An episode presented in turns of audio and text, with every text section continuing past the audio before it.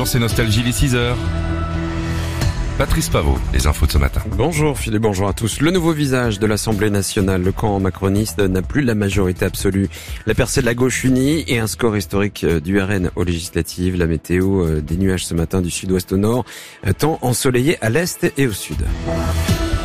Les législatives, il va falloir euh, faire preuve de beaucoup d'imagination pour gouverner, a démis le ministre de l'économie Bruno Le Maire. Le camp Macron a perdu la majorité absolue à l'Assemblée. On notera une forte percée de la gauche unie, un score historique du Rassemblement national. La majorité présidentielle a obtenu 245 sièges dans l'hémicycle, en dessous de la majorité absolue.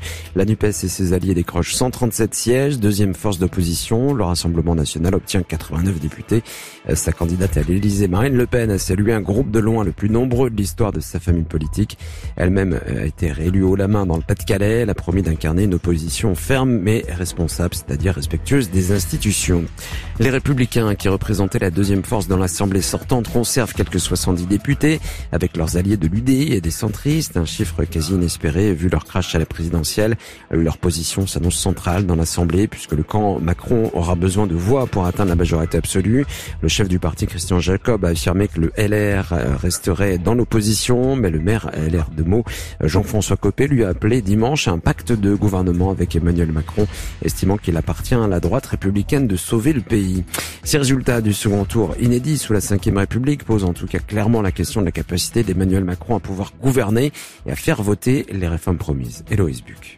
Le chef de l'État a perdu la majorité absolue qui pendant cinq ans avait voté tous ses projets pratiquement sans discuter. Il hérite à la place d'une Assemblée nationale où vont siéger deux oppositions puissantes qui lui sont résolument hostiles, symbole de la gifle reçue par le parti présidentiel, les défaites des chefs de file de la Macronie à l'Assemblée, deux intimes d'Emmanuel Macron, le président Richard Ferrand, battu dans son fief du Finistère et le patron des députés LREM, Christophe Castaner dans les Alpes de Haute-Provence.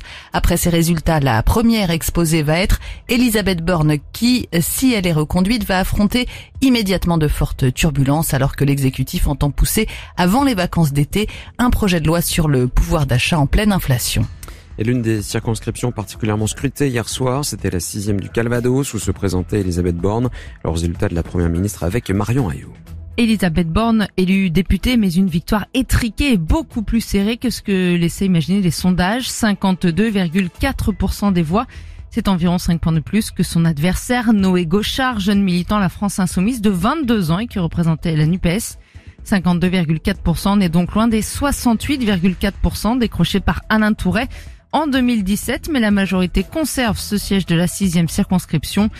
Fonction de Premier ministre oblige, c'est le suppléant d'Elisabeth Borne, Freddy Certain, qui siégera à l'Assemblée nationale. Et deux ministres devront quitter le gouvernement. Brigitte Bourguignon, la ministre de la Santé, battue par sa rivale RN Christine Engrand dans le Pas-de-Calais.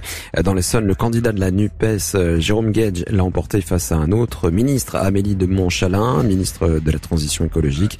Autre proche de l'État et président de l'Assemblée nationale, Richard Ferrand quant à lui pris acte de sa défaite dans la sixième circonscription du Finistère.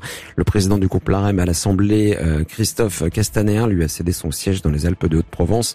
Léo Walter, candidate de la NUPES, l'ex-ministre de l'Intérieur, proche d'Emmanuel Macron, était candidat à un troisième mandat successif. Enfin, sans surprise, ce scrutin, le quatrième en deux mois après la présidentielle, a été boudé par les Français. Le taux d'abstention a atteint 53,79%, en hausse d'un point par rapport au premier tour. La météo, il fera moins chaud ce matin, ciel nuageux euh, du sud-ouest au nord, euh, du soleil sur le sud et à l'est, des températures 17 à 36 degrés pour la maximale, 24 à Biarritz, 36 à Lyon. Bon réveil sur Nostalgie.